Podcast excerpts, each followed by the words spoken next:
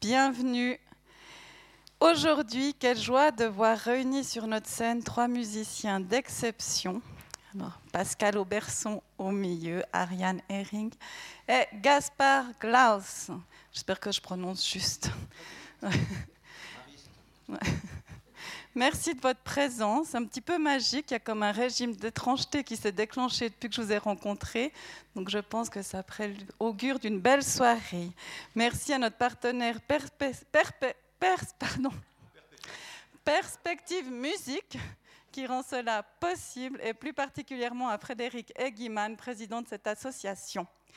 La dernière fois ensemble, avec Frédéric, nous avions accueilli Jean Rondeau, le claveciniste, qui évoquait ici combien la musique nous dépasse, nous échappe, mais aussi nous soigne. Aujourd'hui, il me semble que nous poursuivons cette exploration par tâtonnement de ce mystère de la musique, de sa pluralité, de ce qu'elle seule sait tisser en lien avec d'autres énigmes, la vie, la mort, mais aussi les mots, l'amour, tout un programme. Pour cet événement intitulé plus sobrement que mes propos, fusion des styles en musique, MeToo réalité. Avant de céder la parole à Frédéric Guiman et à nos invités qui se présenteront mutuellement, quelques mots sur la suite de notre programme. Encore exceptionnellement un week-end le prochain, ce sera enfin l'occasion de célébrer les 10 ans de la nuit de la photo avec un retard que l'on n'explique plus, plus les raisons. La créatrice renommée Géraldine Lay reviendra sur son double parcours de photographe et d'éditrice dans la conférence inaugurale à la Nuit de la Photo qui sera suivie par des projections ici toute la soirée, vous le savez. Ça sera donc ça le samedi 18 février à 17h. Mais nouveauté, Géraldine Lay vernira également l'exposition Faille ordinaire dans nos lieux le vendredi soir précédent à 18h15, un vernissage étoffé, car il y a aussi des projections d'autres séries de ses photographies donc à elle et aussi de photographes qui lui sont chers, qui sont aussi présentés à la nuit de la photo, suivi d'un verre de l'amitié. Donc vous êtes bienvenus le vendredi et le samedi ici au Club 44. Mesdames et messieurs, je l'ai dit, la soirée de ce soir, nous la devons à Perspective Musique qui propose mardi qui vient la création imaginée par nos trois invités, Eros, Thanatos and the Sun. Ce titre m'évoque les propos de Felvin Sarr, qui lui sera présent en juin à notre tribune il nous invite à multiplier les prismes, la philosophie, la poésie, mais aussi la musique qu'il pratique tous trois pour, je le cite, pour tourner à nouveau notre visage vers le soleil. Mm, Donc j'invite Frédéric Guiman à me rejoindre, qui va vous en dire plus sur ce concert mardi prochain. Merci beaucoup, Maria, pour, ce, pour ces quelques mots. Bonsoir à toutes et tous. Un grand merci avant toute chose au Club 44 euh, pour son accueil à nouveau ici ce soir. C'est un, grand plaisir d'être ici à quelques jours de, l'événement qui nous attend à la salle de musique. Je ne serai pas long, je veux juste dire, je ne sais pas si on m'entend bien, mais je veux juste dire... Euh, petit historique en fait dans certaines choses que j'ai appris même en mangeant tout à l'heure en fait. on apprend en mangeant en fait euh, que tout est parti de la salle Falaire lors d'une série de streaming qui avait lieu en octobre 2020 où Gaspard a entendu Ariane jouer, a téléphoné à Pascal, lui a dit dis donc Pascal tu veux pas euh, écoutez, euh, ça, c'est vraiment bien. Pascal a adoré. Et puis, les choses se sont, se sont mises en place. Il y a eu des zooms euh, entre Lausanne et Salzbourg. Il y a eu euh, un téléphone d'Ariane à un moment donné. Est-ce que, voilà, le projet qu'on a, est-ce que ça, te ferait envie, est-ce que ça vous ferait envie d'entrer dans l'aventure? On a parlé en comité. On a trouvé l'idée super et puis on s'est rencontrés il y a à peu près une année à la salle de musique pour mettre les choses en place. Ensuite, il y a eu plein de répétitions, de création, de téléphone, de mise en place de l'événement. Et on est ici ce soir et l'apothéose euh, dans quelques jours euh, à la salle de musique. Donc c'est assez impressionnant de voir à quel point tout s'est fait dans un, triangle, un minuscule, un minuscule triangle finalement, entre la salle Falaire, la salle de musique et le Club 44 qui nous accueille ce soir, que je remercie encore chaleureusement. Je vous souhaite euh, à toutes et tous euh, ce soir une, excellente soirée et puis au plaisir, j'imagine, de vous retrouver bientôt, euh, mardi prochain, à la salle de musique pour ce qu'on pourrait appeler le, le grand final ou l'apothéose de ce projet assez étonnant et pour le moins créatif. Excellente soirée.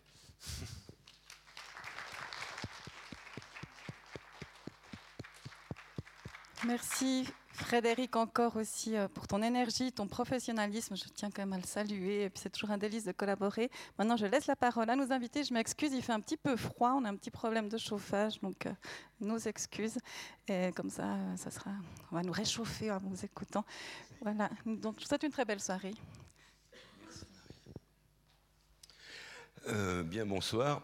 Je suis très heureux de vous voir si nombreux à vous intéresser ce soir à cette question quand même un peu pompeuse, je dirais. Fusion des styles en musique, mythe ou réalité? Vaste question, effectivement. Euh, des bataillons de musicologues et de musiciens, des escadrons de compositeurs se sont déjà cassés les dents euh, sur cette problématique que je n'ai pas du tout euh, l'intention de résoudre ce soir. J'essaierai plus simplement d'y répondre en regard de notre formation actuelle qui réunit une interprète euh, classique, dont le répertoire va de Bach à nos jours, ça veut dire, quand on dit ça, c'est 400 ans de musique quand même. Euh, un auteur, compositeur, interprète, multi-instrumentiste, trapéziste, pianiste, guitariste, enfin, c'est un garçon qui fait beaucoup de choses sur beaucoup d'instruments avec beaucoup de créativité. Voilà. Et un pianiste que je suis plutôt improvisateur, ancien professeur d'accompagnement et d'improvisation au conservatoire, donc sérieux. Rien que ça, ça me fait rire. Bon, euh, comment allons-nous faire coexister ces forces musicales qui sont si différentes de ça que j'aimerais vous parler ce soir, parce que c'est plus intéressant que de faire de la théorie, de parler des problèmes qu'on a rencontrés euh, sur le terrain entre trois personnes qui viennent d'horizons manifestement différents, mais qui ont envie de faire de la musique ensemble. Hein. Et comme d'habitude, on va effectuer ça dans la simplicité le pragmatisme. Euh, la question, c'est fusion des styles en musique, mythe ou réalité, ok? On va commencer par le style. Hein. Euh, comment essayer de comprendre ce qui permet de différencier un style d'un autre de façon, euh, disons, le plus euh, réaliste possible, et par là je veux dire par les oreilles. Parce que la musique, c'est quand même d'abord les oreilles avant la théorie. Hein. Schoenberg disait volontiers que les chefs-d'œuvre précédaient les traités. Donc les nouveautés sont dans les compositions et les traités ensuite résument ce qui a été de nouveau après. Hein. On n'a pas de traité de forme sonate sur lequel euh, Mozart aurait pu s'appuyer. Il crée la forme sonate en même temps qu'il existe. Et c'est après qu'on la codifie. Euh, deuxième chose sur cette différenciation des styles, il faut remarquer que c'est beaucoup plus facile quand on a 300 ans de recul. Euh, les querelles se sont un peu éteintes, les, les protagonistes sont décédés, les passions sont apaisé. Et on tombe d'accord sur des dates. Euh, prenons par exemple la période baroque, tout le monde est d'accord en gros qu'on va de 1600 à 1750 à la mort de Bach. Euh, que cette musique, si on veut la résumer en trois mots, ce qui est quand même un peu difficile, euh, est caractérisée par notamment l'utilisation de la base chiffrée et l'invention du récitatif et que la période suivante, dans les traités, elle est signalée entre 1750 et 1827, euh, à la mort de Beethoven, où on clôt la période classique. Bon, tout ça est quand même très à la hache. Euh, la période classique s'est pas arrêtée à la mort de Beethoven et le romantisme n'a pas commencé en 1828. Voilà. Donc ces affaires sont toujours un peu, euh, voilà, on a simplifié avec le temps pour euh, faire rentrer ça dans des cases qui sont assez justes, il faut le dire.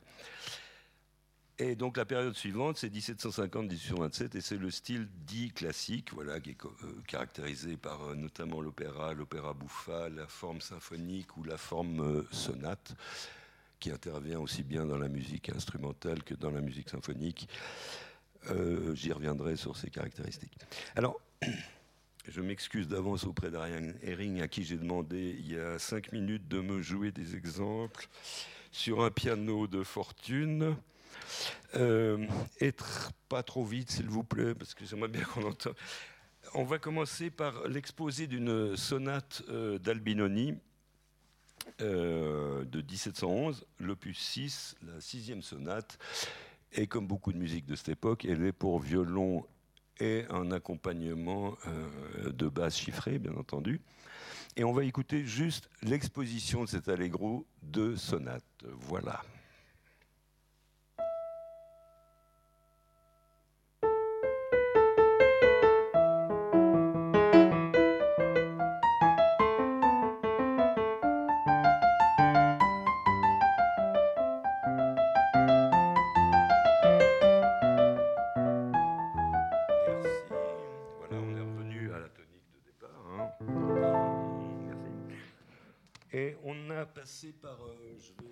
Analyser ça simplement en deux parties. Les quatre premières mesures, pim, pa, di, ya, da, da, di, ya, da, pa, dominante. On repart de la dominante, ta, ya, da,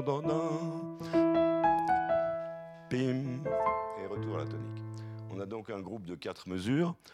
1, la tonique, 5, la dominante, 5 et 1. Merci. Et ensuite, euh, l'auteur part dans une période de quatre mesures qui fait le, enfin, joue le nous depuis euh, la fin du premier système.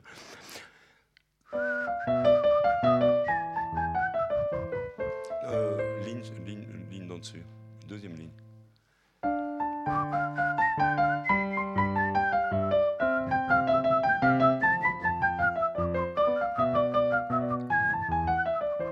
Merci.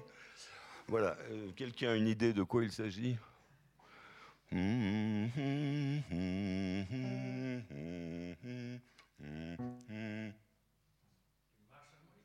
ben voilà, merci beaucoup, oui, une marche en quinte, absolument. Donc on a un thème qui est constitué par moitié d'une relation tonique dominante dominante tonique et pour la deuxième moitié d'une marche harmonique qui va du, euh, du, premier degré et qui revient en passant pam pim pam pim pam pim pam pim voilà. Très bien. Et jouons directement le deuxième exemple. Euh, on va passer à peu près 80 ans plus tard à une sonate pour piano de Mozart euh, de 1778, donc on est exactement 67 ans plus tard. 77 ans plus tard. Et c'est la sonate en La mineur que Mozart a composée en 1778. On écoute juste l'exposé de la même manière que l'Albinoni.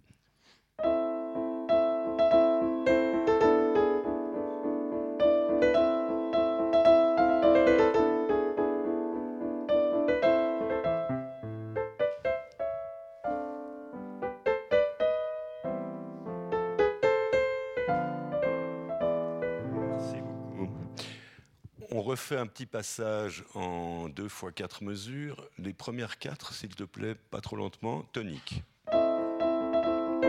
Dominante sur tonique, tonique et dominante sur tonique. Merci.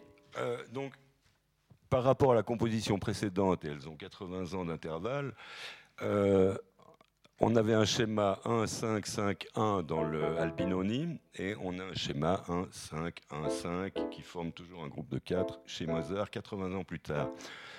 Euh, je dis ça parce que ça veut dire que quand on veut parler de style et de différence de style, il y a aussi des similitudes de style. Hein. Euh, on a exactement les deux mêmes euh, mouvements harmoniques dans la sonate d'Albinoni, 1, 5, 5, 1, chez Mozart 1, 5, 1, 5, dans le même ton et ensuite une marche d'harmonie qui fait quatre mesures. Et ça, c'est les similitudes harmoniques. Hein. Par contre, si on parle maintenant un peu de la mélodie, si tu peux me jouer juste la première mesure du Albinoni, avec la gauche qui répond. Voilà. On a en fait dans cette mélodie un fragment qui est euh, cellulaire. Il s'agit da et c'est la fin de l'idée, si on veut bien. Après, on la répète hein, sur d'autres degrés. Euh, c'est jamais péjoratif, hein, ce que je dis. J'essaie de décrire les choses euh, en arrivant bien trop tard, euh, puisque c'était en 1711. mais le thème est fait de la basse répond la, la deuxième partie du thème il y a quand même une voilà, une cellule très courte en matière de mélodie. Et Mozart, sur les mêmes harmonies, comme on l'a vu tout à l'heure, va nous faire ceci.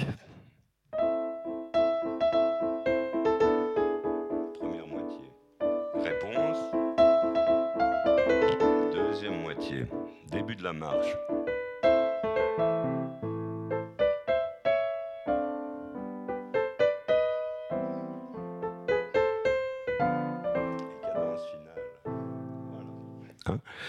on a, euh, du point de vue de l'harmonie, exactement la même chose, mais en écoutant ces deux mélodies,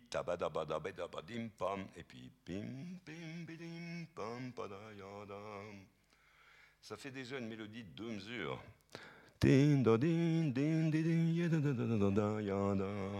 Elle est symétrique, c'est une caractéristique et de l'alexandrin et de la phrase classique, c'est symétrique. Hein. Et surtout, elle va beaucoup plus loin est beaucoup plus long que pom pom. Hein. Euh, tout ça, c'est bien sûr pas des notions de jugement, hein, c'est des notions de musique. Et, et on entend bien entre ces deux exemples quelle est la différence entre le classique, qui porte la mélodie beaucoup plus loin, qui augmente ses formes. Cette sonate de Albinoni, elle fait en tout six pages, euh, et euh, le premier mouvement de la sonate de Mozart en fait déjà quatre.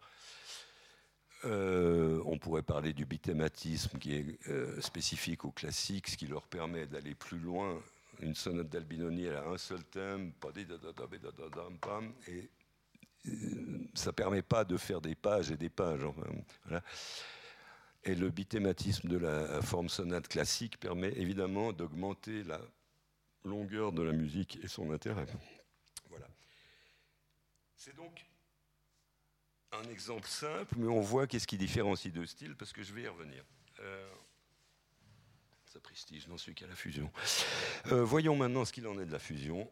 Et pour ce faire, j'aimerais reculer de 101 ans exactement jour pour jour euh, pour me rendre un cours de Paul Klee au Bauhaus euh, à Weimar, à l'école des beaux-arts qui venait d'être fondée.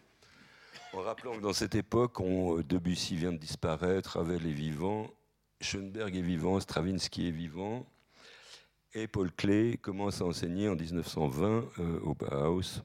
Il rencontrera aussi Stravinsky parce qu'il est musicien, etc. Et je voulais juste vous lire un tout petit euh, exercice qui donne dans ce cours, euh, qui est du 13 février 1922 pour être précis, euh, et à la page 101, merci. Voilà, il arrive le 6 février, il donne un exercice très simple, il dit combinaison de rythme solide et fluide, rythme, le résultat final doit être la composition c'est un cours de Bolclay. Donc il donne pour tâche de combiner un caractère, ce qu'il appelle rigidement articulé, avec un caractère articulé de façon déliée en un tout organique, une composition. Alors ce qu'il appelle délié et rigide est extrêmement simple. Même tout l'intérêt. De cette démonstration, c'est que Paul Klee part de choses euh, que nous connaissons tous. Hein. En l'occurrence, le délié, euh, c'est ça, et le rigide, c'est ça. Donc un point, un trait et un rond. Euh, le rigide articulé sera évidemment comme ceci, et le délié un peu plus articulé pourra éventuellement se répondre comme ça. Et j'ai été très surpris en reprenant ce cours de Paul Klee que j'adore depuis longtemps. Euh, il demande là-dedans, métaphoriquement, de combiner deux éléments extrêmement simples de manière à en faire une composition à partir de deux caractères basiques. Euh, c'est une illustration parfaite, simple et compréhensible de ce qu'est euh, ou ce que devrait être une composition en musique qui intègre deux éléments. On rappelle quand même que composer veut dire, euh, venant du latin, componere, poser avec. Et donc il s'agit quand même de, quand on veut poser avec, de deux choses. on ne peut pas faire avec une seule. et je suis tombé sur un vieux livre de Boulez qui est tombé sur la même leçon euh, de clé que moi et qui dit. Pardon, j'oublie le micro. Euh, qui dit ceci, parce que euh, Paul Clé a des réponses de ce type-là. Les plus mauvaises, enfin mauvaises, en guillemets, les plus naïves. ces étudiants reviennent en disant voilà, ça c'est une solution, ça c'en est une autre. Et Paul Klee n'est pas satisfait. Et il dit ceci la répétition du motif obtenu de la sorte évoque une lampe montée sur pied ou un vase renflé en son milieu ou un balancier d'horloge.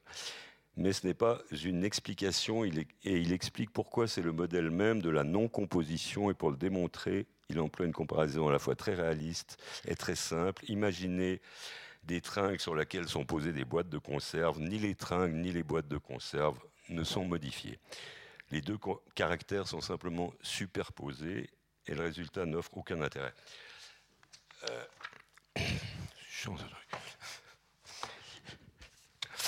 et je trouve que c'est une définition parfaite de ce qui devrait euh, nous préoccuper les trois, c'est de ne pas poser des boîtes de conserve sur des bâtons, ce qui pour nous reviendrait en fait à faire euh, une chanson un peu de, je dis n'importe quoi, de Brahms, un peu de jazz, et puis on recommence. Et là, on a les boîtes de conserve qui sont les bâtons, les bâtons s'en foutent, les boîtes de conserve aussi, et euh, ça ne s'interpénètre pas, et ça ne se change pas l'un l'autre. Et en fait, c'est ça que Clay veut dire à ses étudiants. Euh, c'est que quand on a deux composants, que ce soit en musique, Clé était violoniste quand même assez bon pour jouer avec l'orchestre de Berne à l'époque, donc il connaît bien la musique. Euh, en composition, c'est ça qu'on essaie de transmettre à des étudiants. C'est euh, voilà, je vous donne une donnée, je vous donne une deuxième donnée, et j'aimerais une composition qui fasse que ces deux données dialoguent et interagissent entre elles. Hein. et c'est ça la composition. Et alors la réponse de clé, je vais vous la montrer de loin, mais elle est évidente. Hein. Euh, je crois qu'on ne peut pas se tromper là-dessus, sauf sur la page, bien sûr.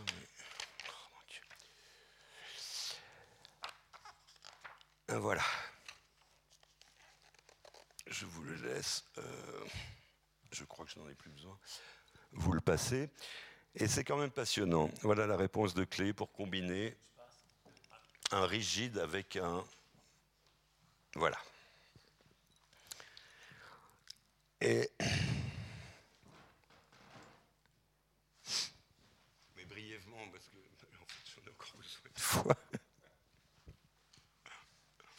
Il faut que je finisse, moi, on va jamais y arriver.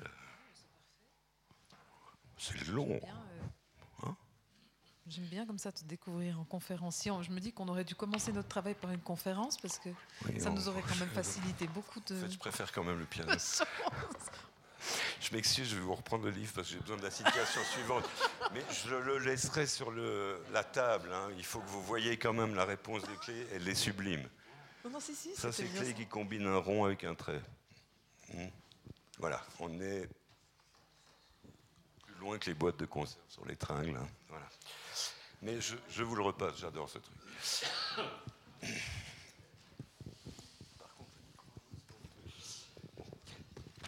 Voilà, et Pierre Boulez qui a consacré euh, tout un livre euh, à Paul Clé que je, ne que, je ne saurais que vous conseiller, Le pays fertile, euh, c'est magnifique, en matière de musique et de, de dessin et de fusion. Et voilà ce que Boulez conclut du dessin que je vais vous montrer tout à l'heure et de ce que je viens de vous dire à propos des boîtes de conserve sur les tringles. En conséquence d'une telle étude qui peut apparaître très sèche et théorique, on parle de ronds et de traits, c'est pas vraiment fascinant. Clé transfigure cet exercice d'élève dans une remarquable aquarelle d'une intense poésie. Éclair physionomique que je traduirais volontiers par éclair traversant un visage. C'est toujours Boulez qui dit Le problème est oublié, l'invention en a tiré parti, lui a trouvé une transposition réaliste, irréaliste, par un guillemet, un trait d'union. Le résultat est à la fois imprévisible et profondément logique. Cet éclair reste pour moi le symbole même de la pensée et de l'imagination de Clé. Et c'est aussi une réponse à ce qu'on appelle la fusion de deux choses. Hein. Et c'est très important en musique. Si vous avez une idée en tant que jeune compositeur, ça peut être formidable, hein, mais c'est généralement assez court. Et tout votre problème, c'est de l'organiser d'abord dans son expansion, de l'associer avec d'autres idées, etc. Euh, et c'est exactement une idée rond, une idée trait, et qu'est-ce qu'on fait avec?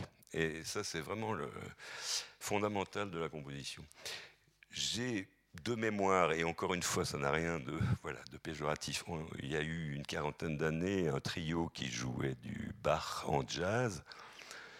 Euh, le pianiste était sorti du CNSM, du Conservatoire national de Paris, et ils ont eu un succès énorme. Et pour moi, c'est, et toujours sans jugement de valeur, une façon de poser des boîtes sur des tringles, parce que ni Bach ni le jazz n'en sort euh, transformé, si on veut bien. Euh, on superpose, c'est-à-dire on fait boum et boum. Et il n'y a pas euh, d'influence de l'un sur l'autre. Euh, ou alors, et c'est là que j'aimerais le petit nègre, s'il vous plaît, une fusion que je trouve beaucoup plus réussie, c'est une composition de Debussy pour sa petite chouchou née en 1905, sa première enfant. Oui, je m'excuse, c'est une vieille édition. On n'a plus le droit de la sortir maintenant, mais enfin, elle a existé dans mon enfance. Euh, et donc il a une fille en, 1905 et il devient un papa gâteau. Il lui écrit des jolies pièces, dont celle-ci, Le Petit Nègre.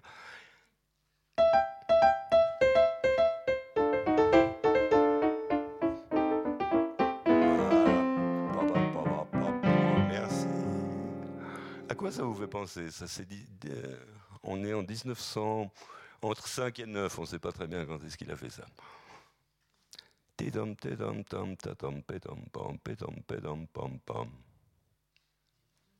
Hein? Oui, merci. Ils font bon. Alors, voilà. Attention, Ça, c'est très très fort. Hein.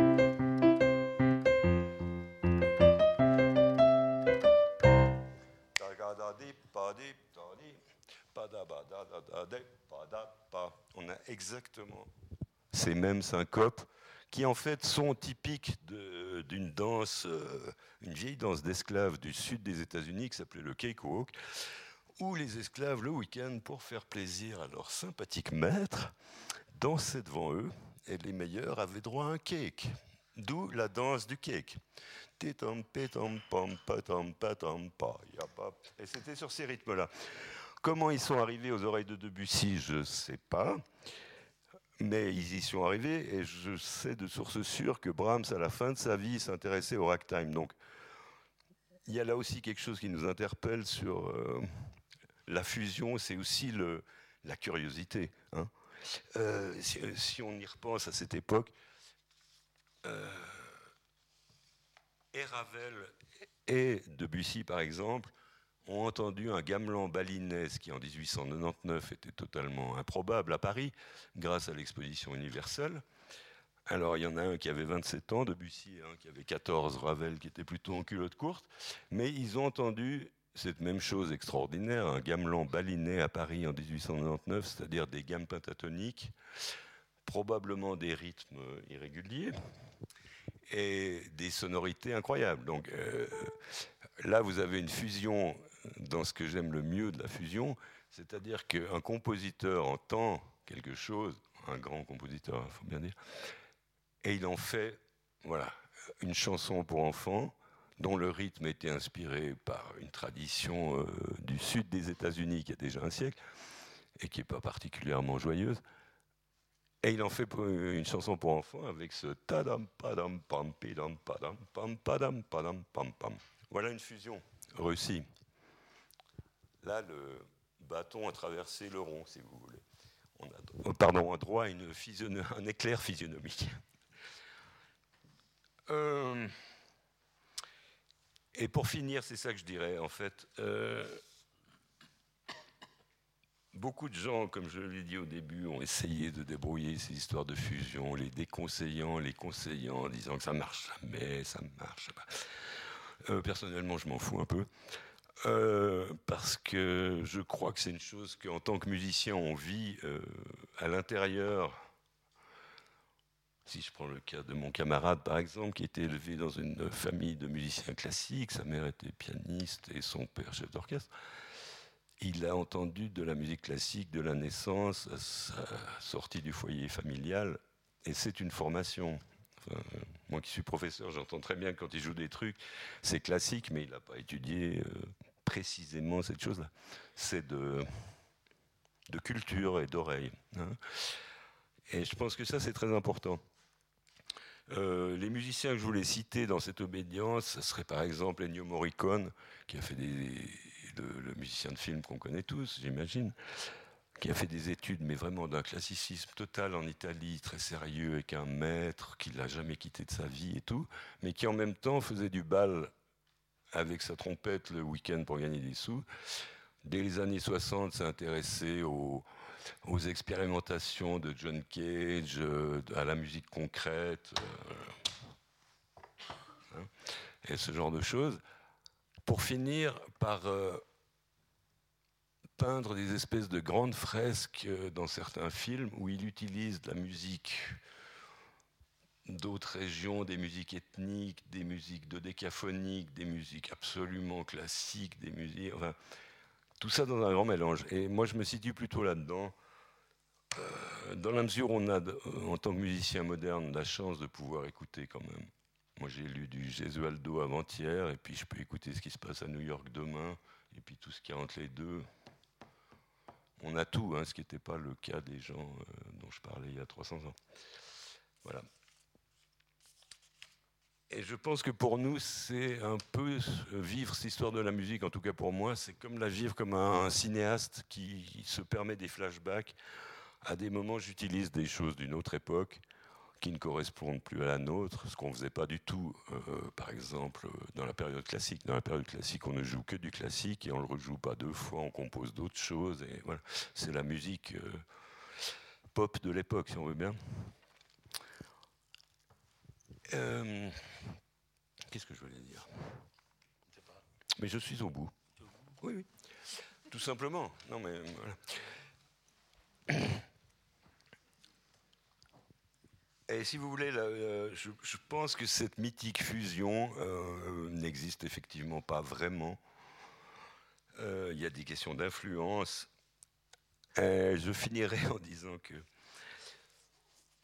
j'ai l'impression, puisque j'ai fait des, des, études aussi bien classiques que de jazz et que d'autres musiques et de théorie, qu'en bon fils de psychiatre, je dois avoir été le siège d'une fusion musicale de type freudienne, forcément puisque mon père, qui était un pianiste amateur et un médecin euh, professionnel, jouait du Schubert, etc., et que mon beau-père, qui était aussi un psychiatre, accompagnait les disques de Louis Armstrong au tuba, un instrument typiquement psychiatrique. Alors vous voyez le résultat devant vous ce soir. J'espère que je ne vous ai pas trop ennuyé. Et je vous remercie beaucoup.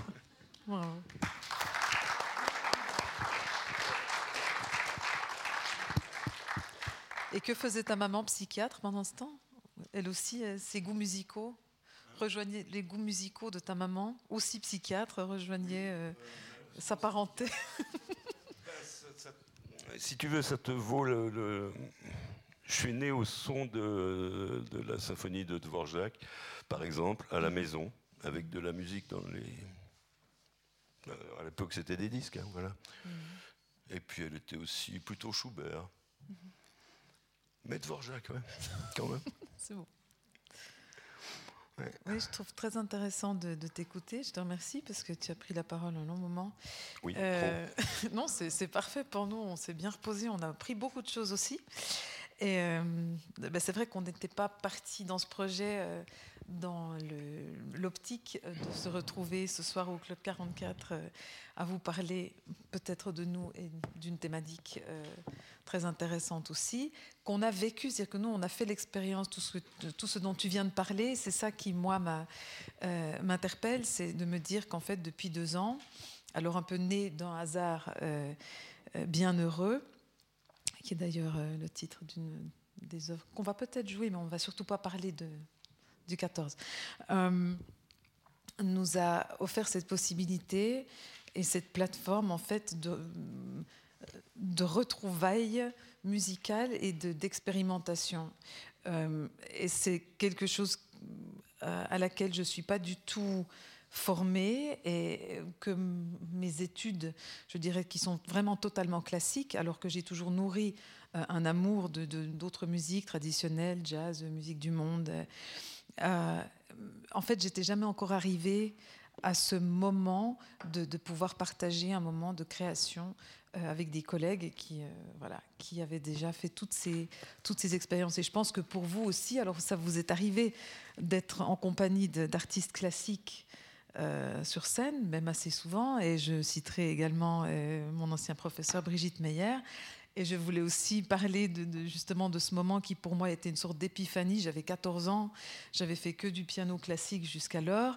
Et euh, mon professeur de la chaux de fond, qui était Catherine Courvoisier au conservatoire, m'a dit écoute, enfin j'allais chez elle presque tous les week-ends, hein, je crois que ma maman me donnera raison. je prenais des cours supplémentaires. Euh, j'en faisais un petit peu trop peu pour l'école et un peu beaucoup pour le piano, ce que pourra aussi confirmer mon ancien directeur du, gymnase, enfin de l'école secondaire encore à l'époque, pardon. Et donc mon professeur Cartine Courvoisier m'a invité à aller à Genève et m'a dit ce soir on sort et on avait déjà fait un cours de piano ce, jour-là. Et le soir j'ai découvert en même temps euh, que mon professeur Brigitte Meyer, qui était une femme très réservée, très classique et très euh, traditionnelle, euh, pianistiquement parlant, était l'invité du groupe de jazz Piano 7, composé de sept pianistes, dont Gaspard Glaus, et qu'en invité spécial, en plus de Brigitte Meyer, il y avait Pascal Auberson. Et c'était à Aunay, je crois, en 1990, euh, voilà, l'automne 1990. Et je vous ai rencontré, bon, ça c'était quelques années après, oui. Et là, j'ai vraiment découvert, je vous ai découvert tous les deux, euh, le même soir, euh, sur cette scène donnée. Et que c'est très émouvant, 30 ans plus tard, de se retrouver dans un local au flon et de remettre un petit peu les pendules à zéro pour pouvoir concevoir un spectacle qui a, qui a vraiment pris forme sur le temps. Et je vous dirais que si on me demandait ce que ça donne finalement, cette collaboration, et puis ce mm, qu'on a appris, je pourrais le dire, je pense, mercredi matin. Euh, on a encore beaucoup à créer, on a encore à, faire l'expérience de l'espace, euh, l'espace de créer dans le temps et dans, des, dans un cadre qui nous est donné pour atteindre cette fusion euh, qui, comme tu l'as expliqué, est, oui, finalement l'idée de départ. J'espère, au moins. Voilà, si possible. Euh, je ne sais pas si tu veux parler un peu des interactions, euh, de dialogue. enfin, tu as le droit de, de, parler aussi, je crois que c'était prévu. Oui. il ne me laisse pas trop longtemps. Mais euh, autant Gaspard a eu une éducation euh, en bonne et due forme, autant moi j'ai eu une éducation un peu comme les oiseaux. C'est que mon père nous mettait sous, le piano quand on était tout petit et on entendait euh, ce que Gaspard vient de dire aussi, mais des tas de musiques différentes tout le temps. Et que au fond, entre deux coups de rouge, on écoutait Armstrong, on écoutait euh, euh, entre un coup de rouge. on écoutait Armstrong, on écoutait Stravinsky, on écoutait euh, des, des, chanteuses magnifiques de blues. Et que je dois remercier mon papa, qui n'est plus là maintenant, mais qui nous a quand même donné une vision assez éclatée de la, de la musique. Il n'était pas du tout fermé, il n'était pas fait pour être d'abord forcément classique, ce qu'on appelle classique, un chef d'orchestre. Et puis, il nous a donné cette espèce d'ouverture en nous disant, au fond, comme dit Miles, d'ailleurs, Miles le dit aussi, euh, le jazz n'existe pas, la bonne musique n'existe pas, il y a la mauvaise musique, il y a la musique qu'on fait avec le cœur, que ce soit de l'accordéon, du, bon tant pis, euh, du piano. Euh, et ça, il nous a donné beaucoup de, force à croire que il fallait essayer d'être holistique et non pas spécialiste ce qui à l'époque euh, n'était pas très bien vu parce qu'on disait mais alors tu, tu, joues comme ça? Je dis non je joue comme ça. Tu passes le doigt comme ça? Non je passe comme ça. Donc on faisait un peu ce qu'on voulait. Et on disait toujours est-ce que les oiseaux ont, appris à chanter? Moi j'ai bien vu que je me suis cassé la gueule très vite est-ce que les oiseaux répètent? Non. on, on, pensera à ça. Donc euh, euh, très vite on a, on a, on a été baigné dans cette espèce de grande marmite musicale. Hmm. Et puis je crois qu'en vieillissant, euh, ma tentative de mettre des musiques ensemble, mais pas de jouer au shaker, c'est-à-dire, comme Gaspard le disait tout à l'heure, c'est-à-dire pas faire un petit peu de jazz, un petit peu de musique classique, un petit peu de chansonnette. Alors comment faire?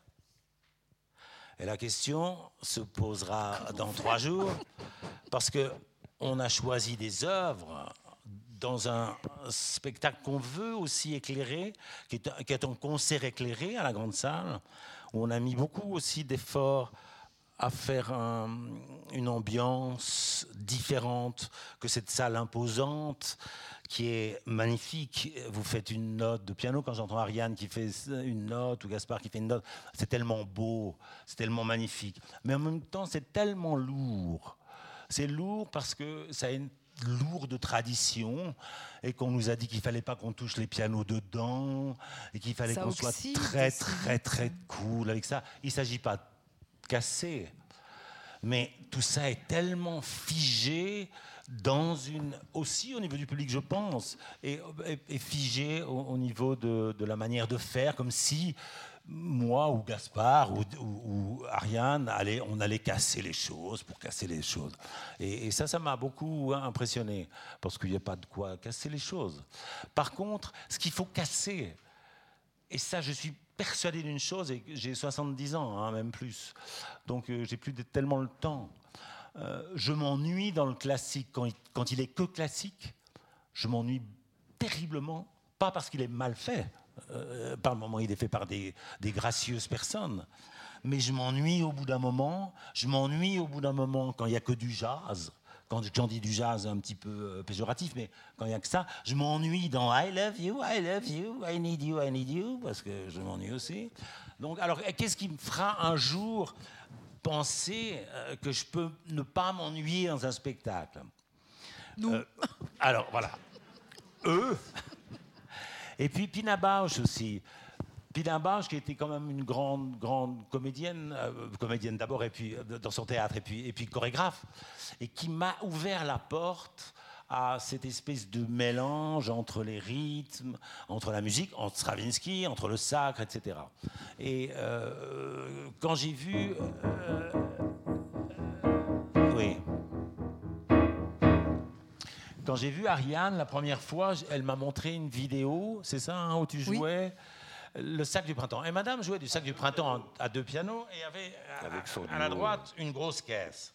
J'ai mis un caron en fait, avec une pédale de grosse on appelle ça une grosse caisse. Et moi, bizarrement, quand j'étais petit, à 20 ans, j'étais à l'OSR, à l'Orchestre de Suisse romande, euh, avant de me faire virer. Je vous dirai pourquoi juste, mais je ne vais pas faire long, même c'est assez, assez, rigolo, parce que ça revient à ce qu'a dit Gaspard. Et puis je vois cette femme avec un sourire comme ça jouer. Et je me dis, ah là là, il y a quelque chose très très incroyable là-dedans. Petite parenthèse, je me suis pas fait virer de l'OSR, mais un jour, j'ai joué du triangle. Avec un, vous savez, je jouais du triangle, j'étais percussionniste. Alors faire 50, 50 conservatoires pour jouer trois coups de triangle, c'est toujours un petit peu décevant. Euh, Quand vous faites du de l'écluse pendant, pendant 4 ans à quatre baguettes, et vous devez faire boum. Et j'avais fait boum, et j'étais trop tôt, j'avais mal compté les mesures, parce qu'ils ils, ils mettaient beaucoup de temps à mourir euh, en haut, parce qu'on était dans, en bas, vous savez, dans les, Dans la fosse. dans la soute. Dans la soute. C'est très politique, la soute. Mais ça, on n'en a pas le temps, parce qu'on on- Ah on va en avoir pour trois jours. Je joue du triangle et en même temps, euh, j'avais gagné le premier prix de la chanson française à Spa. Je vous dis ça parce que j'arrive à 20 ans avec mon petit triangle, entre deux mesures, en- pas en deux mesures, entre deux mouvements. Et j'ai jamais compris pourquoi dans les mouvements, on s'arrêtait tout d'un coup et on l'entend. On s'arrête. C'est bien, bon, il n'y a pas besoin de faire beaucoup de bruit, mais bon, disons, on s'arrête, il y a quelque chose qui s'arrête, puis après on reprend. Et moi, j'entre comme ça, par, le une petite porte, avec mon petit triangle, où je jouais de quatre machins. hein. J'étais soliste quand même, mais... euh, et je- bien gagné ce soir-là. hein. Quatre notes, le même salaire que les violonistes qui en font oui, oui. Et je joue et j'arrive, et je me prépare, et le chef d'orchestre arrive, et quand j'arrive, on m'applaudit. Parce qu'il y avait cinq personnes en haut qui m'avaient reconnu en disant Je t'ai vu à la télé, tu as gagné le premier prix de la chanson française. Ce qui a mis le chef d'orchestre en, en rouge de, de- de folie. Parce que si on commence à applaudir un triangle, et moi, et moi, et moi. Vous voyez le genre Genre, euh, c'est moi qui dirige. euh, Là, tu, tu venais de prendre la revanche. euh. Alors j'ai reçu une lettre. J'ai reçu une lettre du- père. du- du- de l'OSR en me disant Monsieur Auberson, euh, c'est pas votre compétence qui est remise en cause, mais disons qu'il faut, il faut que vous choisissiez. Ça, ça on m'a dit, vous choisissez la musique sérieuse. Bon, c'était la- maintenant c'est quand même un peu mieux, mais disons, quoique. Il y a une musique sérieuse, puis il y a une musique comme ça qu'on fait euh, pas sérieuse. Et ça m'a, ça n'en a fait qu'un tour dans ma tête, et moi j'ai dit, moi je choisis de l'autre côté. Bah, tu restes là où on t'applaudit, quoi. Oui. Je, je suis obligé, je suis dans les cordes. Euh, je, je suis obligé de dire oui. Mais en dehors du gag, c'était aussi une manière de dire que j'étais pas libre à l'intérieur d'une chose pour en faire plusieurs. Et comme je me sens très holistique, plus je vieillis, plus je suis holistique, quand j'entends Gaspard jouer un, un- un thème de Bill Evans, peu importe, ou quand j'entends Ariane jouer du Stravinsky ou, ou d'autres choses. Et ce qui m'a, je vais finir là-dessus parce qu'autrement je serais trop long. Euh, euh, Quand, quand, euh, quand tu es venu au Flon jouer, Oui. euh, c'était magnifique parce que cette femme joue euh, de la musique dite classique, donc dite sérieuse, où tout le monde se tait en général. Sauf quand tu es. En général, tout le monde est comme ça, un peu pincé du cul. Pardon, pardon, je, suis- je suis un peu vulgaire, mais un peu cactus quand même, parce que quand même. C'est pas un jugement. hein. Mais c'est pas un C'est jugement. une description, en fait. Merci, Gaspard. Et Je puis, sais ce que euh, c'est elle, dans la merde. elle- elle joue une de mes chansons à trois accords et demi et, à, deux vers et, trois machins. Femme souffrance, femme silence, ton mystère est immense. Et comme elle joue ça, je me dis, mon Dieu, c'est aussi beau, pas ma musique, on se comprend, mais la manière de la faire m'a mis les yeux mouillés et je me suis dit, on peut arriver avec ça, avec d'autres musiques. Et le dernier point que je voudrais aborder, que tu n'as pas abordé, heureusement, c'est les mots. Moi, j'ai ce pouvoir des mots dans cette soirée que vous allez voir. Le pouvoir, on se comprend. C'est-à-dire que je peux dire blablabloubli, blablabla. Donc, c'est pas que j'ai. euh, Mais je pourrais te montrer 150 pages de musique. hein. Euh, le, problème des mots, c'est que c'est pas la, même chose. Hein. C'est pas la même, euh, la, même euh, ryth- rythmique et c'est pas la. Comment on dit Pas la même sémantique. pas- voilà. Ok. C'est pas la même sémantique. Donc, voilà. Donc, quand est-ce que vous arrivez Il y a juste un exemple avec Ariane où on fait des essais là-dessus. Comment est-ce possible qu'Ariane joue, par exemple, c'est un exemple hein, qu'on va faire aussi euh, euh, mardi, elle joue magnifiquement euh, cette chose de Debussy, masque, et comment introduire masque, pas d'une manière, et maintenant sur une musique de Debussy, et sur, une sur un doigté magnifique d'Ariane Herring, masque, puis on entend puis, puis on entend, c'est jamais, parce qu'ils sont jamais assez hauts, jamais assez bas.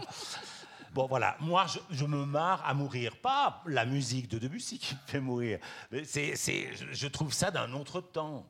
Alors, comment essayer d'a- d'amener ça d'une autre manière avec des textes de cette femme? Aussi Ah oui. Oui, enfin, des textes, des mots, des mots entremêlés, nos mots, nos mots à nous. Voilà, on a, on a essayé d'entremêler nos mots, pas seulement les miens. Parce qu'il ne s'agissait pas de faire un poème de Pascal et puis de- de- de- d'emmener. euh, Non, parce qu'il peut d'emmener pas, il sait chose. pas. enfin. non, mais c'est né d'où ça? Ça aussi, c'était une des premières fusions, mais qui n'en est pas une véritablement, mais qui a été qu'on s'est proposé euh, nous-mêmes, c'est-à-dire qu'on a on a eu des échanges. euh, parce que maintenant, voilà, on fait tout par SMS, par mail, ça va très vite. Et donc, on a tout d'un coup découvert qu'on avait un rythme de communication verbale qui ne passait pas par le téléphone, mais c'était très sympathique, c'était des messages. Et, euh, et en fait, on s'est beaucoup amusé avec nos mots. On s'est dit des choses très, très belles, euh, très intimes, Oui. euh, et qui, ont, qui nous ont tous les deux inspirés à, à continuer à le faire. Et puis c'est toi un jour qui a dit, mais écoute, euh, on peut en faire quelque chose aussi. C'est-à-dire que nos mots, ne- on ne les a pas dit pour rien. Et si on a eu le courage de, nous les, de, de les partager, euh, ils, peuvent, ils peuvent aussi être une des matières qu'on va prendre dans notre spectacle pour en faire euh, quelque chose qu'on transforme aussi. Et alors, vraiment, une dernière chose, je vous jure, parce que c'est l'heure. Il y a quand même On quelque chose, il y a quelque chose qui me fascine dans la musique. Quand Ariane me joue l'autre jour, du, on va pas dévoiler ce qu'on va faire, mais euh, tu, tu me joues du Mahler, du Alma Mahler, peu- Ah, peu- ah, tu ah. me joues une petite chose comme ça, pas petite, mais tu me la joues. Et moi, j'entends des choses. Est-ce que j'ose aller à l'intérieur de cette musique écrite pour donner quelque chose de maintenant? Ou est-ce que je me dis, mon Dieu, euh, terrible, je vais casser. Non, mais je, je peux aussi casser la chose. Interdit, Interdit.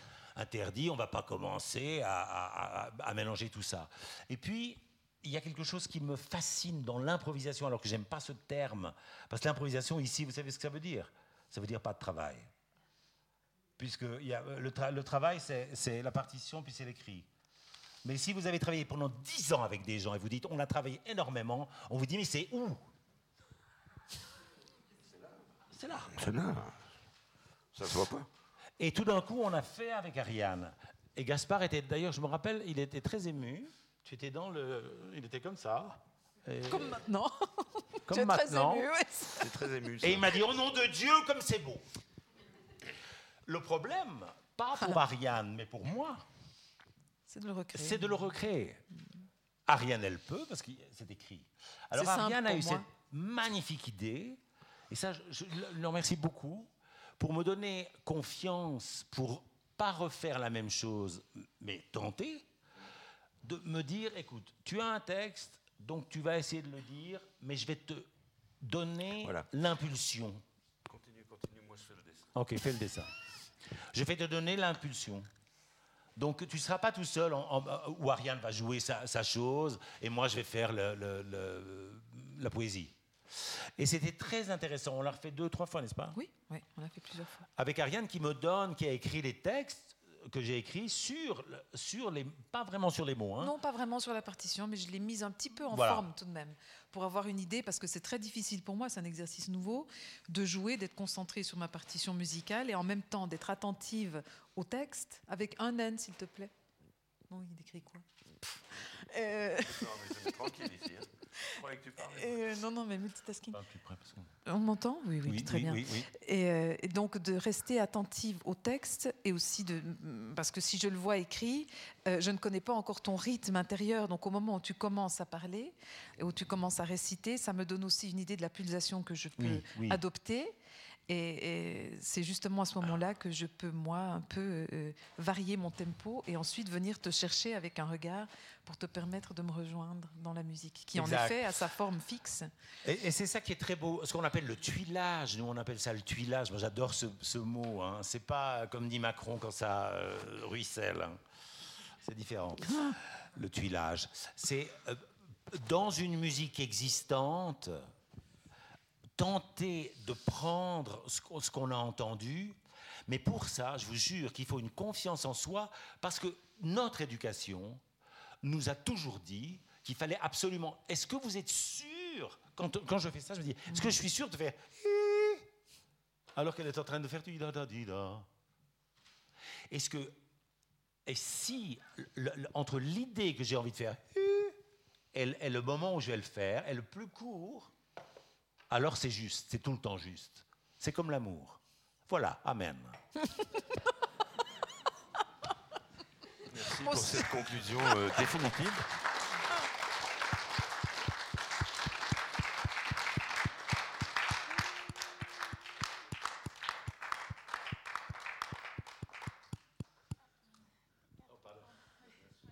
trois micros, ça, ça. Merci. Ah, je vous avais dit que vous pouviez faire un peu plus long, hein, mais c'est bien parce que vous vouliez ouvrir. Donc, on a le temps pour les questions-réponses. Donc, euh, nous trois, la ronde ne voulait pas de modération. Justement, le but, c'est d'expérimenter autre chose. Donc, euh, si d'autres, comme on fait tout un peu différemment, si d'autres choses vous viennent aussi, s'il n'y a pas forcément de questions, n'hésitez pas. On a encore du temps pour profiter de votre présence. Mais on, ouvre déjà. Est-ce qu'il y a déjà des, des questions, réactions? Voilà. Ah, il y a une... J'aimerais vous poser une question. Entre les trois, quel est le rôle et la place de l'inspiration de l'un par rapport aux autres? Alors nous la prions tous les jours. Sainte inspiration, descendez sur moi. Et je prie. Voilà ma position par rapport à l'inspiration. Je crois que justement, on s'est donné le temps. Je ne pouvais pas imaginer faire un projet. Alors j'ai l'habitude de, préparer des œuvres et puis ensuite même d'aller inspirer euh, sur scène avec des collègues, mais sur un temps assez court, de, se trouver euh, un petit peu dans, le temps. Et c'est aussi pour ça que dans un projet comme celui-là, ce long laps de temps de, 24 mois, si on veut bien, et même plus, hein, je dirais, c'est plus long que ça. Euh, permet de, faire, euh, de, s'inspirer les uns les autres. Et l'inspiration, ça prend aussi du temps. On ne peut pas se mettre dans un état inspiré. On ne peut pas prendre cette décision-là. Donc, euh, parfois, on a eu aussi des après-midi, si on ose le dire, qui n'ont pas été très inspirants. C'est-à-dire on a été besogneux, où moi, j'ai, heureusement d'ailleurs, euh, où on a amené des idées musicales qui ont fini par ne pas trouver, pas trouver preneur. Euh, ni par l'un ni par l'autre, enfin par mm. aucun de nous, alors que peut-être on, avait pensé euh, que ça, ça pouvait être super. Euh, on, a fait passer pas mal de choses à la trappe déjà, parce qu'il faut aussi savoir le faire, et ça c'est très difficile. On a une matière, je pense, pour une bonne semaine de spectacle, à raison de 6 heures par jour. Mais il va falloir qu'on en propose quelque chose de plus court, plus concis. Mais donc l'inspiration, oui, c'est très important. Mais vous savez, monsieur, l'inspiration, au fond, c'est notre vie, on inspire et on expire, euh, qu'on soit artiste ou pas. Donc, euh, euh, il y a des moments où on inspire mieux, puis il y a des moments où c'est un peu difficile. Bon, vraiment, pour moi, c'est ça. C'est, quelquefois, j'entends Gaspard j'aime ce qu'il fait, tout d'un coup ça m'énerve un peu parce qu'on n'est pas d'accord sur deux, trois choses, puis on se dit oh mais on devrait faire comme ça et a rien. Non mais euh, aussi, c'est aussi cette euh, émulation de pas tout le temps faire oh mon Dieu, chaque fois qu'elle fait tic tic tic, tout le monde est là. Euh, lui, on dit ouais il a un sens du rythme magnifique et moi quand je fais le clown, tout le monde rigole. Ce qui est assez vrai. Non, vous voyez ce que je veux dire je, refais le clown avec vous. Mais c'est vrai que l'inspiration, c'est la magie de notre métier. Si on savait exactement quand on est inspiré, comment donner cette inspiration à l'autre, on serait euh, géniaux tout le temps. Et en tout cas, en ce qui me concerne, moi, je suis de temps en temps bien et de temps en temps pas bien, voilà.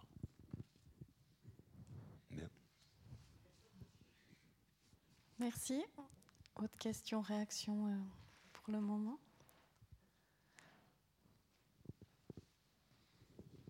Oui, bonsoir. Bonsoir. J'ai une question qui risque d'être un peu agaçante, mais je dois quand même la poser, et puis elle est néanmoins très sérieuse. Euh, au moment où il y a une espèce de frénésie autour de ChatGPT, on parle beaucoup d'intelligence artificielle, mais cette intelligence artificielle, elle existe aussi dans la peinture et dans la musique. Et elle fait des choses assez surprenantes quand même. Et euh, je ne peux pas m'empêcher de me demander, euh, et puis je vous pose la question, comment ce, phénomène va au risque d'impacter la musique et la création musicale. Phénomène qui peut faire de la fusion, euh, qui peut produire des choses nouvelles. Et je me demande aussi ce que ça va être d'être musicien au XXIe siècle, à l'ère de l'intelligence artificielle. Est-ce que c'est quelque chose qui va complètement transformer le métier? Est-ce que c'est quelque chose qui va inspirer? Est-ce que c'est quelque chose qui est un gadget et qui va rien changer? J'aimerais vraiment vous entendre là-dessus. Ah je réponds. Euh, puisque j'ai parlé de style tout à l'heure, hein, j'ai dit brièvement qu'il était beaucoup plus facile de distinguer des styles euh, au XVIIIe siècle qu'aujourd'hui, où en fait plus personne n'a de style. Enfin, il y a tous les styles. Il y a des gens qui font de l'électro, il y a des gens qui utilisent euh, l'intelligence artificielle. Moi, j'utilise la bêtise naturelle, mais c'est un choix. et je crois que tous ces courants vont continuer à coexister avec un avantage, euh, à mon avis, insurpassable pour la musique euh, que nous pratiquons, c'est que nous la faisons comme des êtres humains devant des êtres humains en temps réel. Et ça, c'est indépassable, à mon avis, bien sûr. Petite anecdote, euh, j'ai enregistré un disque il n'y a pas très longtemps avec un jeune de 20 ans pour répondre à votre question par rapport à l'électronique. Et c'était assez extraordinaire parce que il me met le casque et je devais chanter un texte. Et j'entends. Oh, oh, oh. Oui. Et j'ai eu ce sentiment d'abord de, presque pas de violence, mais de dire mon Dieu, c'est où la deuxième partie, puis euh, la coda, et qu'est-ce qu'il va faire avec ça? Et j'ai commencé à chanter. Et le type m'a, avec un bonnet, il était comme ça. Vous savez, il y a une vitre entre. Et lui, il était vraiment aux machines, euh, comme, comme moi, je joue du piano. Puis il arrête, puis il me fait Monsieur, est-ce que vous pourriez pas chanter plus simplement? Un expert. Un expert. Et ça m'a beaucoup vexé au départ, une seconde. Et puis tout d'un coup, je me suis dit peut-être que cet enfant, entre guillemets, hein, par rapport à mon âge, me disait quelque chose d'autre par rapport aussi à comment, entre deux personnes qui n'avaient pas la même culture, quand je disais la mineur, il me disait c'est quoi? Et quand il me disait, tu sais, moi j'ai un logiciel qu'on peut faire comme ça, etc. Je dis pas que c'était un était bien et l'autre était moins bien. Hein. Et, ce qui m'a affolé, et ce qui m'a surtout posé le, problème, je me dis, est-ce qu'on peut parler ensemble? Parce que si je lui dis petit con, la mineure, moi je sais ce que c'est depuis longtemps, toi tu sais pas, donc on peut pas travailler ensemble. Il aurait très bien pu me répondre, mais tu sais, toi tu sais pas non plus ce que c'est de faire ça, comme ça. Alors ça m'a ouvert plein de, choses par rapport à l'électro, où j'ai fait un grand passage dans l'électro, qui n'était pas toujours très très bien, mais que je m'oblige, et je vais me réobliger, me, exprès d'aller quand même chercher aussi avec eux des choses. Et en plus, j'ai des petits-enfants qui ont 5 ans, 4 ans, et qui, qui écoutent déjà une autre musique, et tant mieux. Est-ce qu'on pourra encore communiquer Et ça, ça me plaît beaucoup.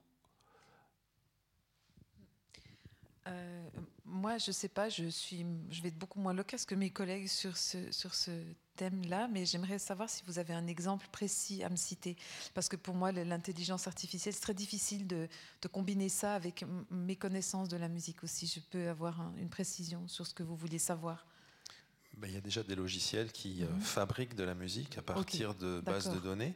Et vous pouvez même euh, enregistrer votre voix sur quelques mesures et ils vous composent une chanson euh, dans mhm. laquelle votre propre voix chante. Alors là, j'ai vraiment. il y a une vraie création. D'accord. Alors là, je vais dire aussi vous répondre avec un exemple très concret. Donc j'ai un enfant qui est, qui est très créatif et qui, qui est obsédé par l'électronique, qui est violoncelliste classique et batteur. Et pour lui, ça a été très important, par exemple, de tout de suite se télécharger FL Studio, euh, ensuite Logic, ensuite euh, il, a, il, une batterie traditionnelle, mais il a eu envie d'avoir une, batterie électrique. Euh, il a réussi à prendre ce module, enfin il a trouvé un système d'enregistrement avec un module assez extraordinaire qui lui permet de jouer sur cette même sur sa batterie acoustique et qui transforme les sons. Et après, il peut faire des plateformes sonores comme il veut. C'est ce, je sais plus, je vais pas faire de pub pour une marque, mais enfin, c'est un, un, système assez, assez nouveau maintenant euh, qui, qui, lui permet de créer de manière extrêmement rapide des choses auxquelles il n'aurait pas eu accès.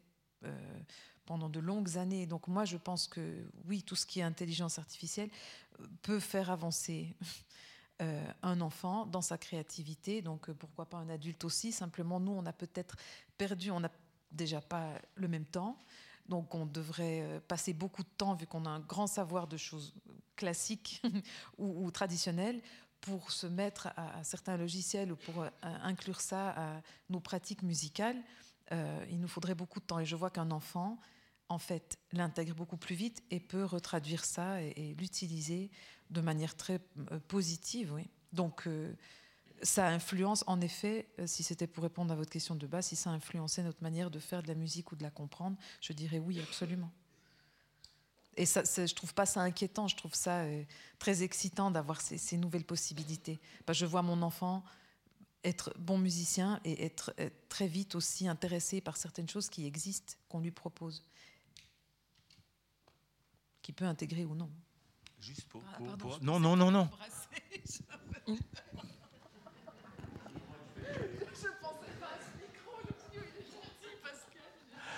Pour répondre à votre question encore, monsieur, tu te sens seul? Dessine. Euh, retourne au tableau. Pour, pour, répondre à votre question qui n'est pas vraiment la, question, mais dans le spectacle qu'on va faire, enfin dans le, concert éclairé, nous, amenons un peu de sampling.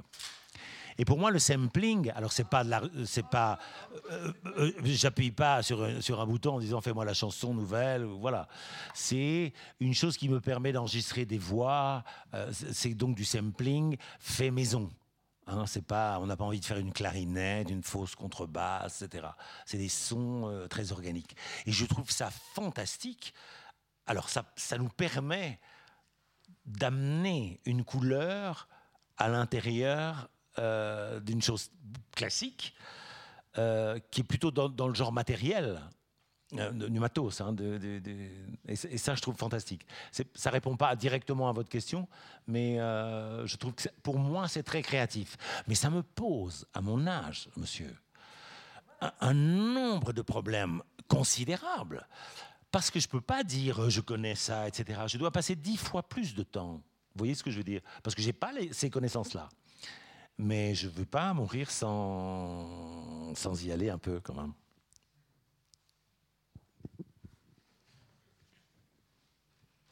Merci. Ariane, tu, tu prépares une petite euh, démonstration donc...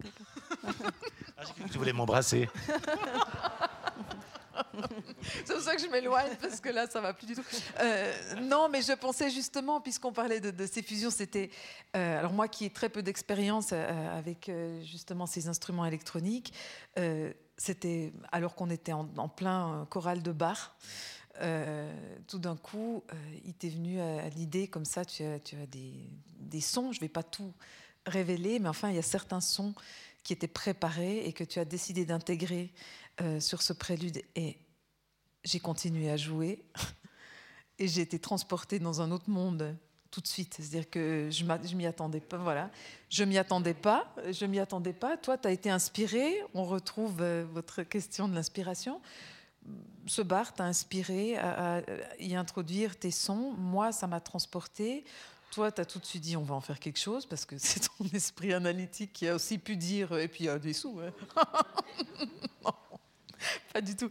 Mais donc et, en plus, c'était pas juste une fin en soi, c'est-à-dire qu'en découvrant qu'on arrivait à faire ce tuilage peut-être juste à cet endroit-là, eh bien, on a débouché sur la pièce suivante. Ça nous a apporté, ça nous a amené à tout d'un coup glisser. Ah, ben voilà, c'était là qu'on voulait aller, et ça nous a permis de mettre en fait ce, maillon manquant. Sans vouloir t'embrasser, euh,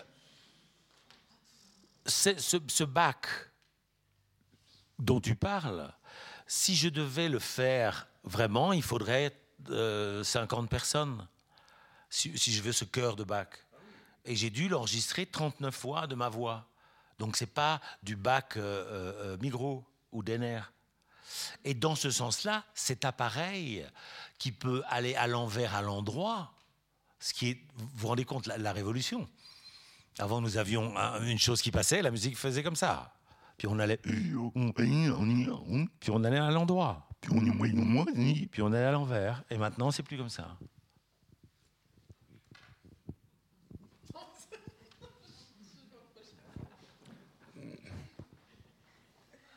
Autre question, réaction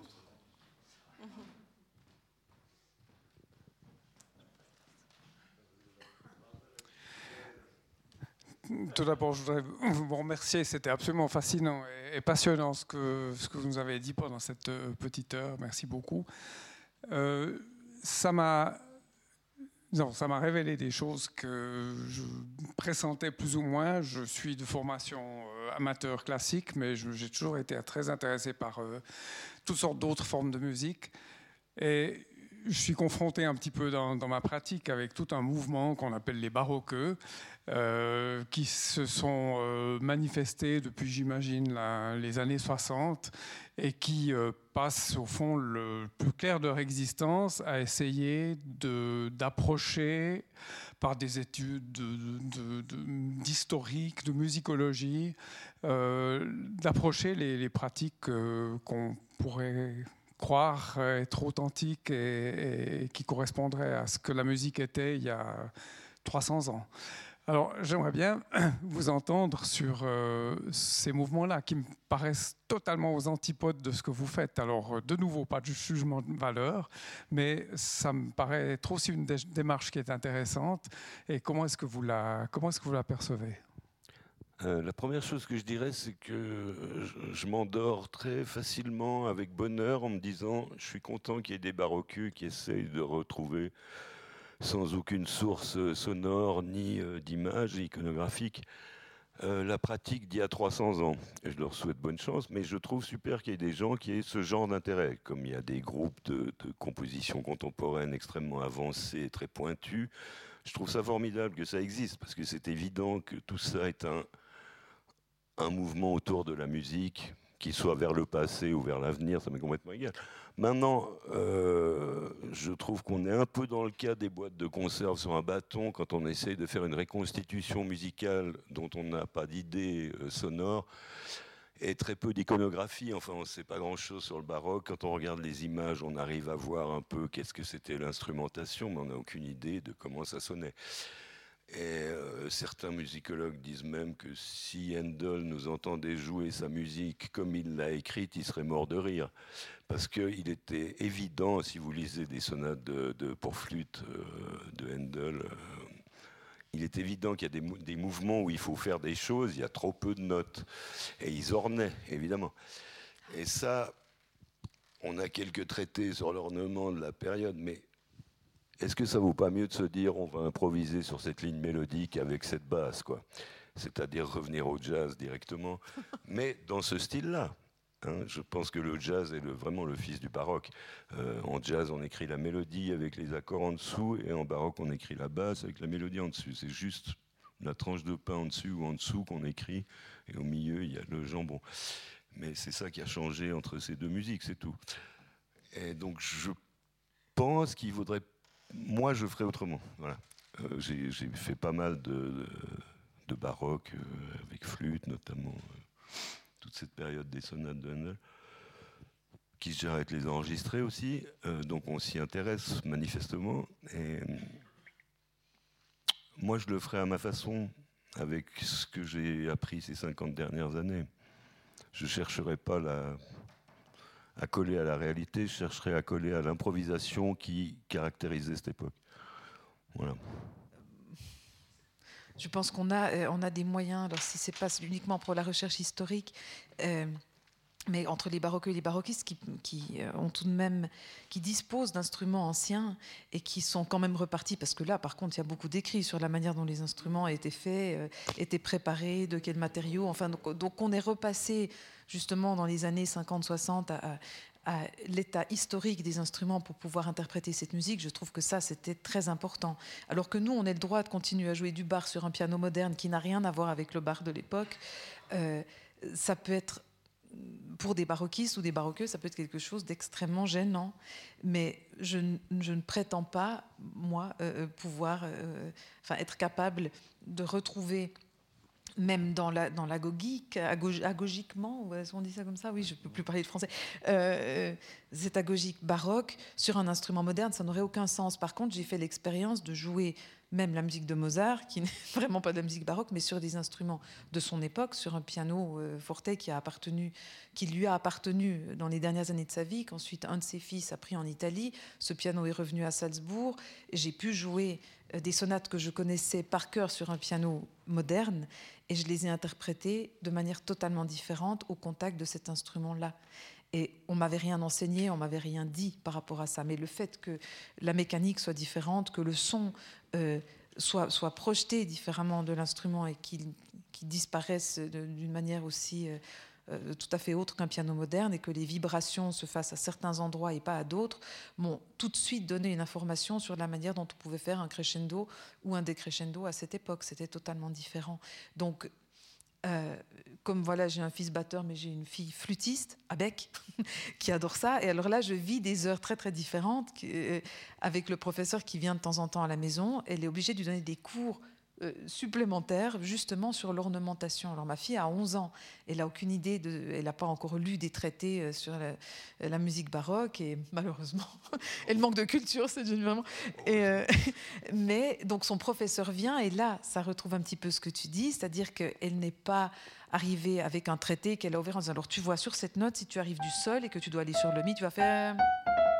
Mais elle va lui proposer d'essayer jusqu'à ce que euh, Flora, ma, fille, se sente bien avec un ornement, qu'elle soit premièrement capable de le faire et qu'il lui paraisse être organique. Euh, et c'est en fait cet art de l'ornementation, mais qui, est, qui sort d'un esprit tout à fait moderne d'une petite fille qui écoute euh, Mariah Carey, Gaspard Glaus, Pascal Auberson,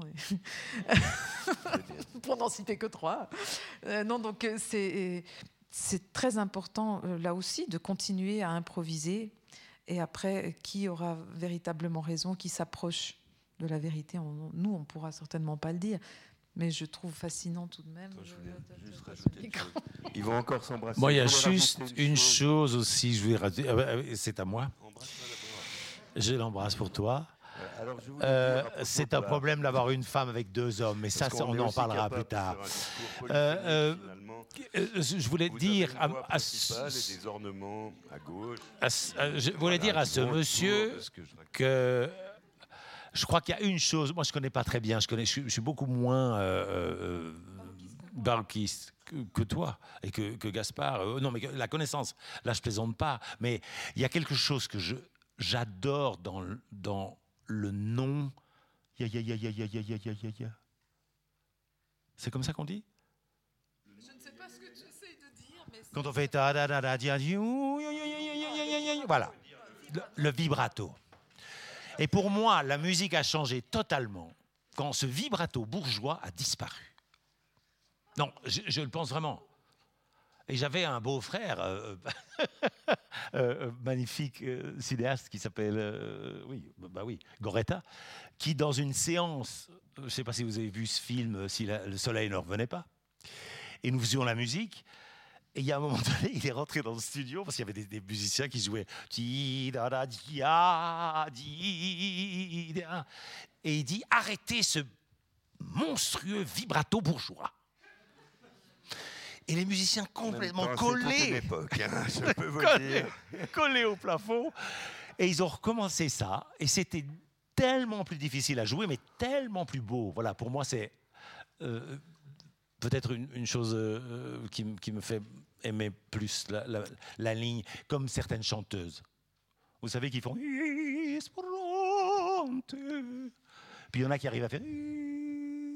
On peut mettre du bon goût partout, hein, avec le même ornement. Oui, mais qu'est-ce que c'est plus difficile? Oui. Et vous n'êtes pas sûr d'être sur la note. C'est le problème. Je voulais rajouter une dernière chose sur Bach euh, à propos de monsieur qui avait une question sur les, ce qu'on appelle un peu méchamment les baroqueux. Moi, je les aime beaucoup. Euh, une chose m'a surpris quand je, lis la vie de Bach, c'est qu'il s'est toujours commandé les derniers claviers sortis. Ça veut dire qu'aujourd'hui, il aurait un ordinateur avec un clavier maître comme ça, et puis il ferait comme ça. Ou il aurait eu un Fender dans les années 80 et des synthés analogiques dans les années 90, etc. Il n'y a pas de raison qu'il ait changé d'habitude de nos jours s'il faisait la même chose en faisant venir des pianos d'Angleterre, les meilleurs. Il voulait essayer les meilleurs et bien sûr il connaissait tous les orgues. Hein. Donc moi ça me donne de l'espoir que si un type comme ça était encore de nos jours maintenant vivant, il serait quand même à la recherche de l'instrument suivant qui sonne différemment et donc on resterait pas figé sur une instrumentation. C'est pas pour rien que j'ai cité cette phrase de Schoenberg qui dit les, les chefs-d'œuvre viennent avant les traités. Euh, l'avenir de la musique passe par les créateurs et non pas par les, dire les créatures, les commentateurs. C'est le club 44. Ça me donne des idées de créatures. Voilà. Euh, passons. Euh, je veux dire des commentateurs sont obligés de reconnaître que Bach était intéressé par la nouveauté en permanence, si on regarde sa vie. Et évidemment, c'est valable pour plein d'autres compositeurs. Merci. Euh, question encore? Ah, il y en a. Une là-bas.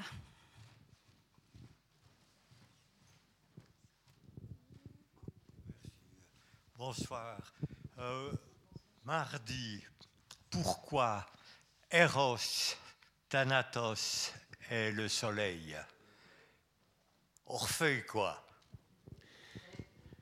Alors, ils m'en donnent deux, là. Vous voyez, vous voyez comme ils sont courageux.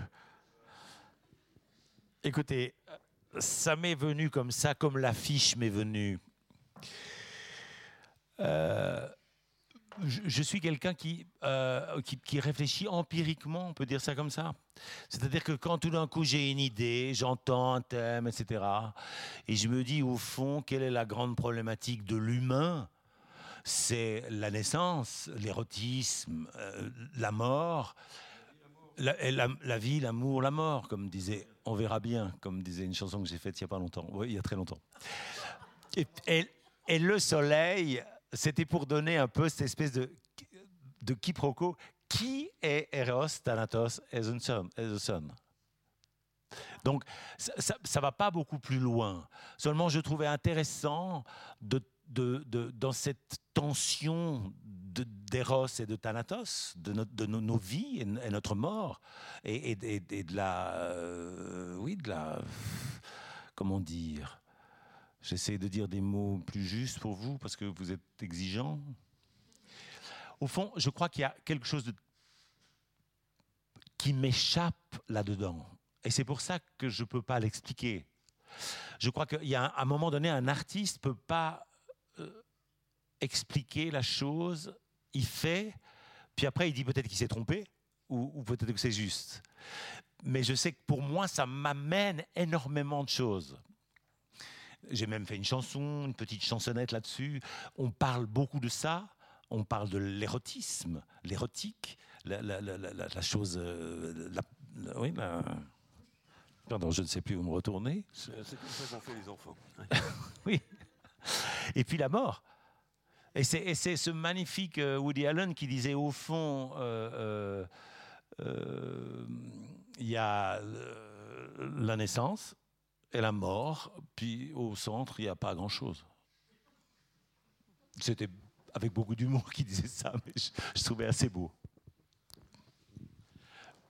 Ça vous va comme réponse? C'est un petit peu. vous êtes un peu en attente. C'est parce que, vous, encore une fois, j'ai pas encore fini. Je suis encore en, train d'écrire des textes, vous voyez Euh, Ça, c'est la partition. Bah, je peux vous la montrer. Ouais. Voilà. Ça, c'est notre partition, c'est notre squelette, avec des mots, des, des notes, des, des- des- voilà, des, des chiffres, des. Et puis, il y a par exemple, je, je suis sûr que cette nuit, j'ai envie de. Oui. De, ch- de changer des choses jusqu'au dernier moment. Parce que je sens qu'on est, on est capable, nous, de, de- de comprendre ça. Et euh, j'ai, pour finir, parce qu'il faut qu'on finisse, tu sais, c'est tard, euh, j'ai, j'ai- j'ai fait une, une, euh, répétition tout à l'heure dans cette salle et je vous jure que j'avais les, les larmes aux yeux. Et ça, je dois remercier Frédéric, même si c'était difficile à monter cette affaire, il a eu ce courage quand même, dans cette salle, de prendre une chose dont si il ne sait pas du tout comment les gens vont réagir. Et quand il m'appelle à 2 heures du matin, de temps en temps, peut-être à 4 heures, à 4 heures c'est 6 heures, en disant Tu crois que vraiment vous êtes sûr de votre affaire? Il y a une trouille. Mais cette trouille que j'ai, qu'on a, qu'on a tous, moi le premier, elle est un moteur fantastique. Parce que moi, je peux vous faire deux heures et demie de chansons en pensant à ce que je vais acheter euh, le lendemain à la Migros. Et vous allez tous dire bravo, c'est magnifique. Mais t'as du bol. Ou, ou vous allez partir. Et quand, quand j'ai répondu, je crois que je t'ai répondu ça, euh, Frédéric, je t'ai répondu, mais s'il y a des gens qui n'aiment pas, c'est pas très grave. Au contraire, il y a des gens peut-être qui vont sortir et me dire, mais tu sais, il peut y avoir des gens qui sortent. J'ai dit, mais c'est dans- ça, ça fait rien. On peut parler, ou, ou s'ils sont, par- ils sont partis, ils sont partis, ils ont pris le dernier train. Bon, il y, a- il y a des questions de proportion dans les gens qui sortent quand même. Mais... Oui, parce qu'ils sont, ils sont en train de me dire, fais Deux, pas trop long va, le mais- premier acte. J'ai dit, mais je sais pas, peut-être que le premier acte, ça sera de l'amour fantastique. Voilà. Euh, Moi, j'ai vu Pascal arriver. Moi, je suis arrivée d'Autriche aujourd'hui. Et eux sont arrivés de Lausanne. C'est très loin, Lausanne. hein. Donc, euh, vous êtes arrivés de très. euh, euh, donc, un, est- un est arrivé de très mauvaise humeur. Et je crois que c'était toi. Pascal, toi. Non, c'est jamais Gaspard. Il reste très calme. Non, non, d'accord. Alors, je mens. Voilà, c'est comme ça. Ça, c'est toujours moi. Et, et je suis arrivée à la salle, déjà que j'ai trouvé fantastique. Je vous conseille, ne serait-ce que pour, euh, pour avoir une autre idée de ce que peut être la salle de musique, de venir jeter un œil euh, mardi, si c'est même pour partir avant la première pièce, mais au moins vous aurez vu la salle. Et. euh, donc, tu n'étais pas de très bonne humeur. Je me suis approchée de toi. Ça fait quand même quelques semaines qu'on ne s'est pas vu. Puis je t'ai dit comment comment vas-tu? Il m'a dit enfin dis ça va? Dit, non. Et c'est tout ce qu'il m'a dit. Bon. Après, euh, on a commencé à faire du, du enfin, on a déplacé les pianos un tout petit peu, on a, réajusté les lumières, et puis tu n'allais toujours pas bien. Puis on a fini par partir, Gaspard et moi, parce qu'on s'est dit, bon, écoute, tu as des choses à régler avec toi-même, avec les techniciens. Et une heure et demie plus tard, je suis revenue, on est venu te chercher pour aller manger, et puis tu étais au piano, tout calme, comme je t'ai en fait rarement vu au piano, calme. Non, non, non, au contraire, moi je trouve ça très bien. J'ai l'impression que tu es arrivé déjà, tu as fait un, un pas supplémentaire euh, dans la direction du spectacle et de notre fusion, euh, où je l'ai senti apaisé. euh, et en fait, je me suis approchée, je me disais, ou alors tu es en effet très très fatigué. Et puis, tu as fait un son comme ça, tu as tapé, je ne vais pas faire ça, mais là, mais peut-être, oui, juste une note, et dit, écoute ça, écoute ça, c'est tellement beau. Et ici, tout est beau. Ma voix est belle. Le piano est beau. Et on en a trois quand même, hein, des pianos. Ça fait beaucoup de très. On a l'impression d'être dans l'eau tiède Voilà, dans moi cette je dis chose. c'est de la soie. C'est de la soie incroyable. Et il faut dire aussi que ce preneur de son Ah oui. est fantastique. Vraiment, vous avez quelqu'un d'extraordinaire. Euh, parce que moi, j'avais très peur pour, la, pour les pianos, il n'y a pas de problème, ça sonne, c'est sublime. Mais pour les mots, pour comprendre, parce que je dis les mots pour que vous les compreniez, je dis pas. Donc, cette personne a fait un son extraordinaire. Voilà. Et merci à tous d'être venus si tard. Non, Fabien. Euh, attends, on n'a pas encore. Euh, Fabien, pardon. Oui, ah Fabien Schild. Ah oui. Mais comme je vous avais dit, ça finit à 22h. Donc avant de couper la parole, je voulais être sûr qu'il n'y ait personne qui veut encore s'exprimer. Puis moi, je, pour rebondir sur la mort, parce que c'était ma curiosité personnelle, parce que justement, quand vous êtes arrivé sans Pascal, je ne crois pas dire quelque chose de trop intime, parce que j'ai dit à Gaspard, mais qu'est-ce qui se passe? Il dit, Pascal n'est pas très bien. Et puis, je ne sais plus comment on en a parlé, qu'après, il y avait quand même eu un rapport... Euh, que vous aviez eu, Pascal, quand même une expérience particulière par rapport à la mort. Ah. Et Gaspard m'a dit, on en parlera tout à l'heure. On n'en a pas parlé finalement, quand on a parlé du titre et tout ça. Donc Je vais en parler brièvement. Il y a mardi soir dans le spectacle une pièce qui s'appelle euh, Frisson solennel et qui est une relation euh, musicale que j'ai écrite pour nous trois euh, de ce que j'imagine a été l'expérience de Pascal au début de l'année 22, si mes souvenirs sont bons. Février 22, voilà. Et où il a fait une infection euh, majeure à l'hôpital. Il est arrivé à ce stade qu'on appelle le frisson solennel, c'est-à-dire qu'on vous a donné tout ce qu'on a dans la pharmacie, il y a tous les médecins, et on attend de voir si ça tombe du bon côté ou du mauvais, pendant que le patient ça. D'où le nom de frisson solennel. Moi, j'ai trouvé cette expression sublime. Euh, l'expérience, évidemment, est quand même beaucoup plus euh, douloureuse. voilà, donc j'ai écrit une pièce qu'on peut écouter mardi soir, que Pascal introduit par un petit texte qui relate euh, brièvement cette expérience. Voilà, donc on a des relations aussi avec nos vécus immédiats. on veut bien. Mais que voulez-vous raconter d'autre de ce que vous voulez, de ce que vous avez vécu? Si c'est pour faire de la musique, euh, euh, comme on, fait de la, euh, de la, machine à écrire, c'est bon, il y a des milliers de Coréens qui jouent comme ça, et, d'autres, qui jouent très vite, à 7 ans. Il y a aussi des Suisses allemands. Il y a des Suisses allemands. Soyons justes. Mais on tape trop sur le coréen, tapons un peu sur le. Je suis d'accord sur le coréen. Mais c'est parce qu'on a vécu ça, que je lui ai raconté ça, que Gaspard était assez touché parce qu'il pensait qu'il allait perdre son pauvre copain qui était à la limite de la mort. Mais je vous jure que cette expérience-là m'a donné envie non seulement de vivre, mais de, de jouer cette chose. Amen. Il le dit souvent ce soir, tu commences à m'inquiéter. Non, comme tu parlais du, il faut tenir jusqu'à mardi. alors moi, alors voilà. Moi, j'aimerais parler de quelque chose parce que c'est toujours. Euh, c'est moi qui ça y est, c'est nouveau qui parle. Euh, Gaspard et Pascal euh, sont non seulement amis et depuis très longtemps, collègues depuis peut-être encore plus longtemps, et, et vous êtes vraiment un couple euh, musical très intéressant et assez fascinant, comme ça, vu de l'extérieur, quand on vous côtoie euh, dans le temps.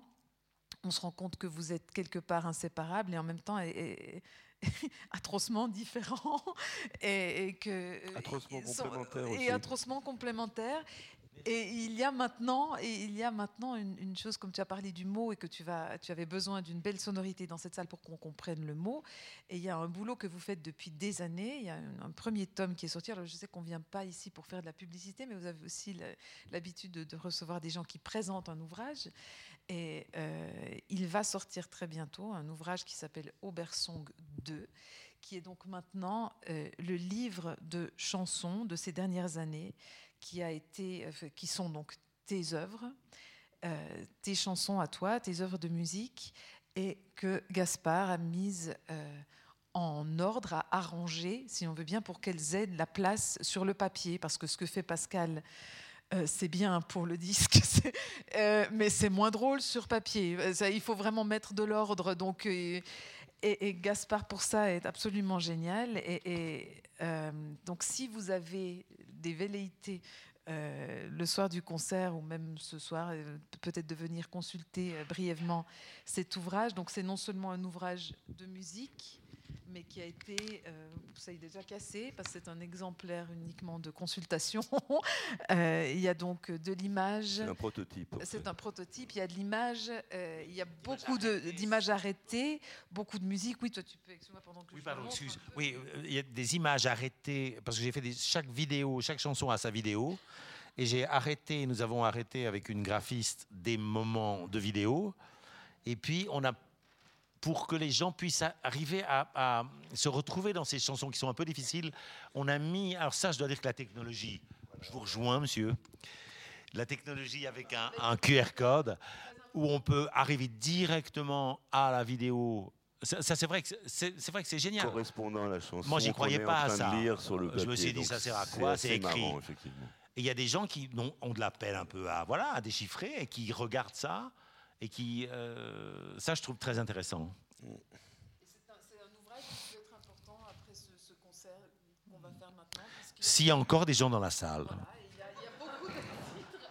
Il y a beaucoup de titres qu'on ne trouve nulle part. On n'a qu'un livre, donc euh, s'il en reste un, c'est bon. Alors, il y en a qu'un, on le vend très très très cher. Je serai celui-là. tout de suite.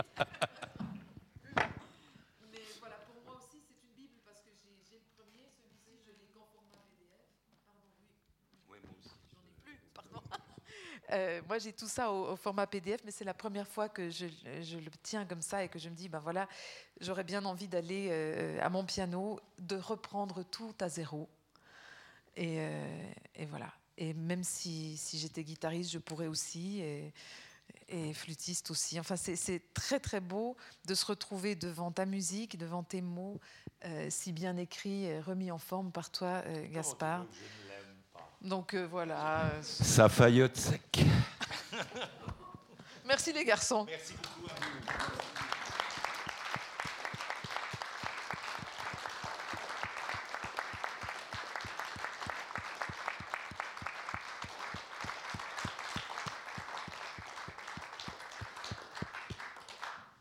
encore, vraiment, c'est un privilège de vous entendre. C'est vraiment des, musiciens, créatrices et créateurs de renommée euh, mondiale. hein. Je continue le Fayette, mais c'est vraiment quand même le cas.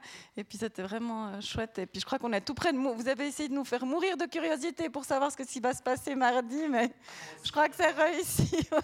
Et puis merci à vous, merci à la technique. Salut Eloi, bienvenue dans le Club 44, euh, Sylvain. Et belle fin de soirée. Vous restez un peu autour du bar quand même. hein. Ah oui, oui, mais il n'y a pas de train à prendre. Merci, un belle suite.